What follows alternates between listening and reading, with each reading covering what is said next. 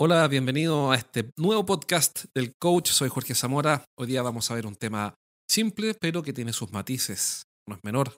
¿Cómo presentarse frente a un cliente nuevo?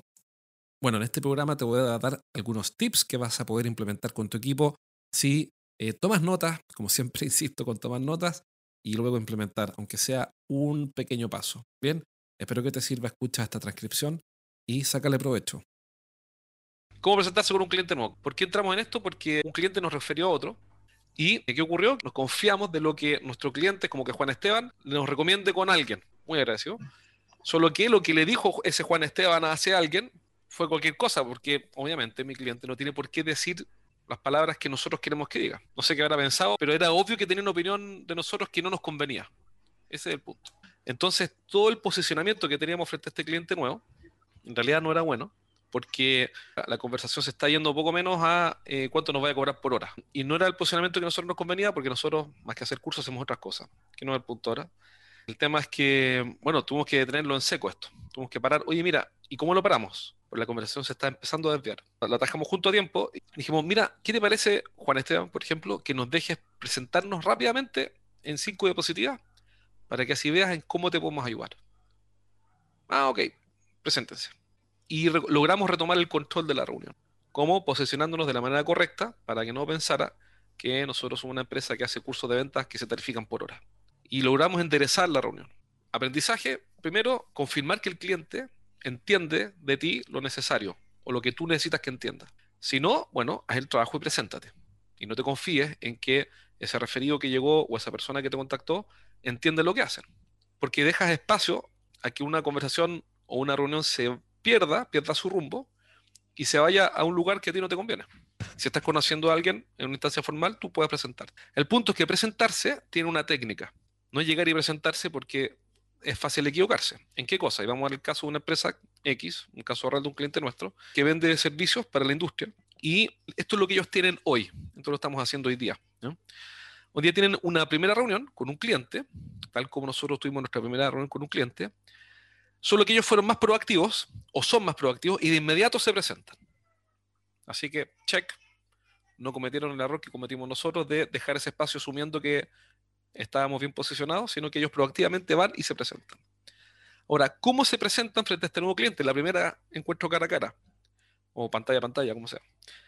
Lo hacen con 20 diapositivas, más o menos, 20 diapositivas. Y es lógico, porque alguien dice, bueno, me quiero presentar, bueno, me voy a presentar bien. Y esas 20 diapositivas tienen foco producto, es decir, hablan de sí mismo, de sí mismo y su grandeza. Y esto es muy común, es muy común que los vendedores concentren la primera reunión en presentarse y en hablar de ellos para convencer al cliente. Estamos hablando, por supuesto, de productos o servicios industriales o de alto valor, B2B, donde ese foco es un problema. Entonces, ¿cómo lo resolvemos?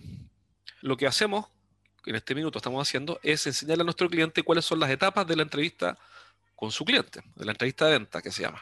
¿Ok? La entrevista de venta tiene etapas. Estas etapas no las inventé yo, vienen de las investigaciones de Neil Rackham, funcionan desde el año 80 y algo y siguen funcionando. Lo que pasa es que hoy día se están digitalizando, por supuesto. La investigación de Neil Rackham tiene una base de observaciones de 35.000 casos. Em, tomaron más de 10 años en hacerla y que ha funcionado y sigue funcionando bien, con diferencias tecnológicas en este minuto. Entonces, ¿cuál es el punto? ¿Por qué marqué en rojo esto, que es la segunda etapa de la primera o de la reunión con el cliente? Es porque al tener una presentación de 20 diapositivas, lo que estamos haciendo es sacrificar el elemento clave, que es la investigación. La primera etapa de la entrevista se llama la apertura, es decir, hacemos la apertura de cómo comienza la entrevista, donde el vendedor se presenta, pero si la apertura se le extiende y se dedica a hablar de sí mismo, se come la segunda etapa, que es la investigación, que es la clave de todo el negocio, porque no va a poder vender un producto o un servicio de alto valor si no entiende en profundidad el problema del cliente y si no logra además aumentar el nivel de urgencia del cliente. Entonces, el problema de una apertura de 20 diapositivas, más que sean 20 o 5 o 3, pero una apertura que se extiende, es que se empieza a devorar el espacio de investigación, incluso puede terminar eliminándolo. Y tienes una reunión, técnicamente hablando, de nuestro vendedor con su cliente que tiene apertura, mostrar aptitud y después hito de avance. Esto es un proceso inconsciente en muchos vendedores. Entonces, lo primero es hacerlo consciente mostrando el modelo de estas cuatro etapas, que son la apertura, la investigación, mostrar la actitud y cuarto punto o cuarto paso, un hito de avance.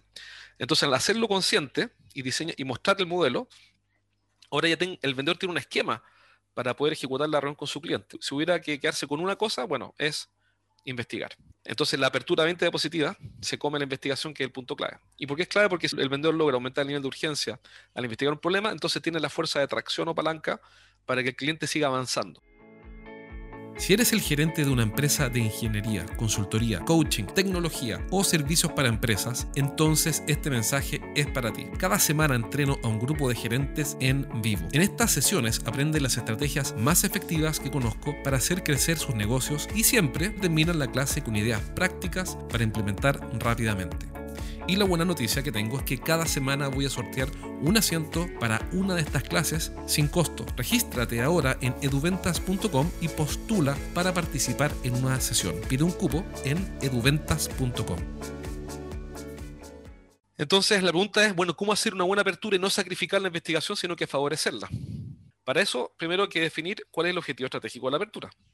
Y el objetivo estratégico de la apertura, de la presentación, cuando el vendedor se presenta frente al cliente, posicionarse como un experto confiable que va a hacer preguntas para ayudar al cliente. Pero hay un tema de posicionamiento, donde necesitamos que el, cliente acepte que está frente a alguien que sí tiene la autoridad o las credenciales o la credibilidad necesaria o la confiabilidad necesaria para ayudarlo a resolver su problema. Y que para eso este alguien va a hacer preguntas, va a investigar. Y el cliente entonces tiene que responder, tiene que aceptar colaborar. Entonces, ¿qué es lo que necesitamos? Necesitamos que el cliente acepte que nuestro vendedor es un experto confiable que va a hacer preguntas para ayudarlo. Y eso nosotros proponemos un esquema. ¿no? es que haya una sola forma de hacerlo, hay diferentes, pero si hay una forma, por lo menos que estamos viendo que funciona, y se la vamos a mostrar ahora, para que la puedan implementar con su equipo de venta. ¿Cómo solucionarlo? Bueno, ya vimos el principio recién, que es lo que era un objetivo estratégico en realidad. Y ahora vamos a la estrategia, ¿cómo se hace? ¿Cómo nuestro vendedor puede hacer una buena apertura de manera tal que se logre posicionar de esa manera, que el cliente acepte que va a colaborar y que no sacrifique la etapa de investigación, sino que la facilite? Entonces, ¿cómo se soluciona? Primero, explicar solo lo necesario. Los clientes no necesitan entender todo de inmediato, solo necesitamos que nuestro vendedor explique lo necesario, lo necesario en este contexto. Después, lograr ese posicionamiento experto de alguien que va a hacer preguntas para ayudar, ojalá entre 4 a 6 diapositivas. Si son 3 o 5 o 7, da lo mismo, pero de esa magnitud, estamos hablando entre 4 a 6, y es perfectamente posible. Con una transición intencional a la investigación.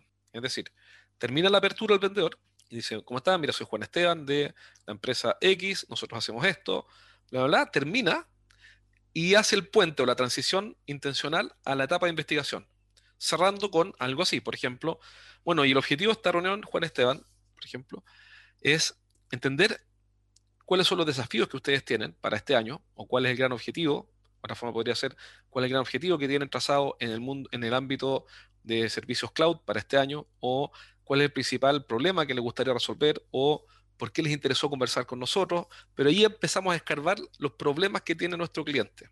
Porque si no, vamos a sacrificar de una hora 30 minutos hablando de nosotros va a ser fatal. El vendedor va, a liquidar la oportunidad de negocio o la va a matar en el comienzo. ¿Qué es lo que ocurre en esas reuniones? Normalmente el cliente le dice al vendedor, ah, bueno, mándame una cotización o mándame una propuesta o mándame información. Pero el cliente nunca se movió porque la investigación fue débil. ¿ok? Entonces hacemos una transición intencional a la investigación. En la táctica, ahora, ¿qué, ¿qué, elementos hemos visto que funcionan bien en esa presentación?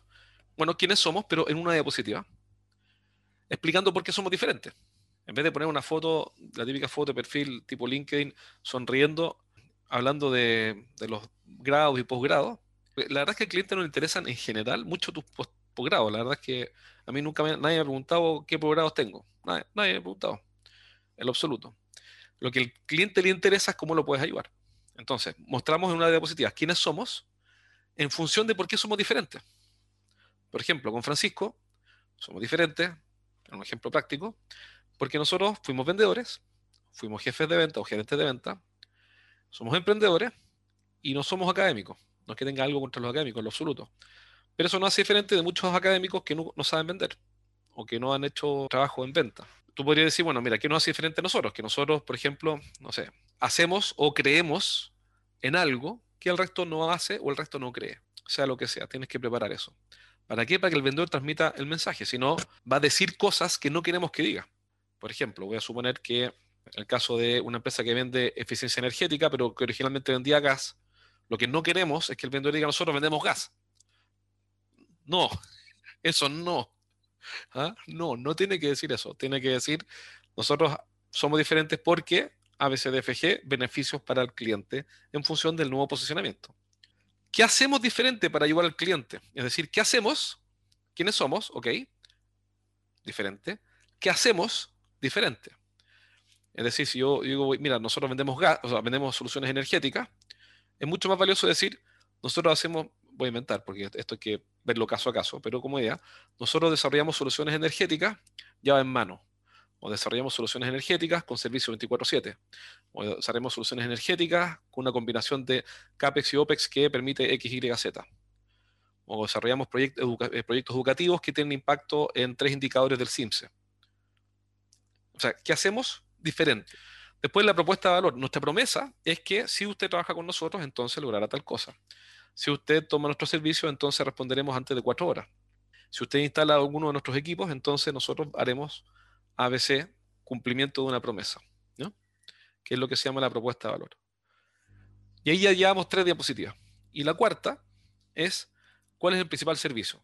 Nuestra especialidad es esta, en términos de cómo ayudar al cliente. Es decir, describo el producto o el servicio en función de cómo ayudar al cliente a resolver sus problemas.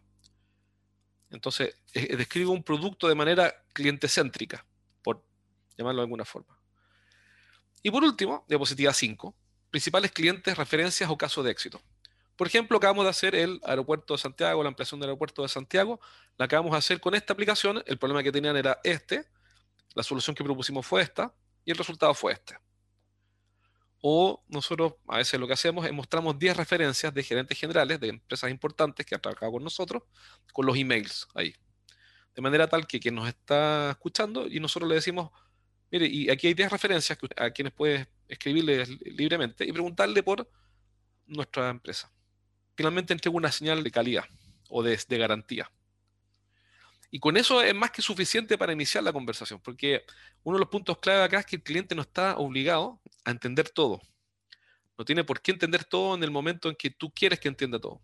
Las personas tienen tiempo y va a haber un tiempo para explicarle el detalle del producto, el servicio, de por qué sí, por qué no, bla, bla, bla, bla, bla.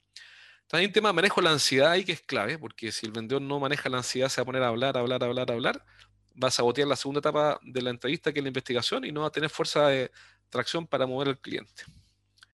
Bien, espero que este episodio te haya servido, que haya sido útil para ti. Recuerda compartirlo con alguien en tu empresa a quien le pueda servir. ¿Para qué? Para que des un pequeño paso y este mensaje también le sirva a otras personas que puedan dar un pequeño paso. Y así estaremos contribuyendo. Estarás contribuyendo a que otros mejoren. Nos vemos pronto en un próximo programa. Chao, chao.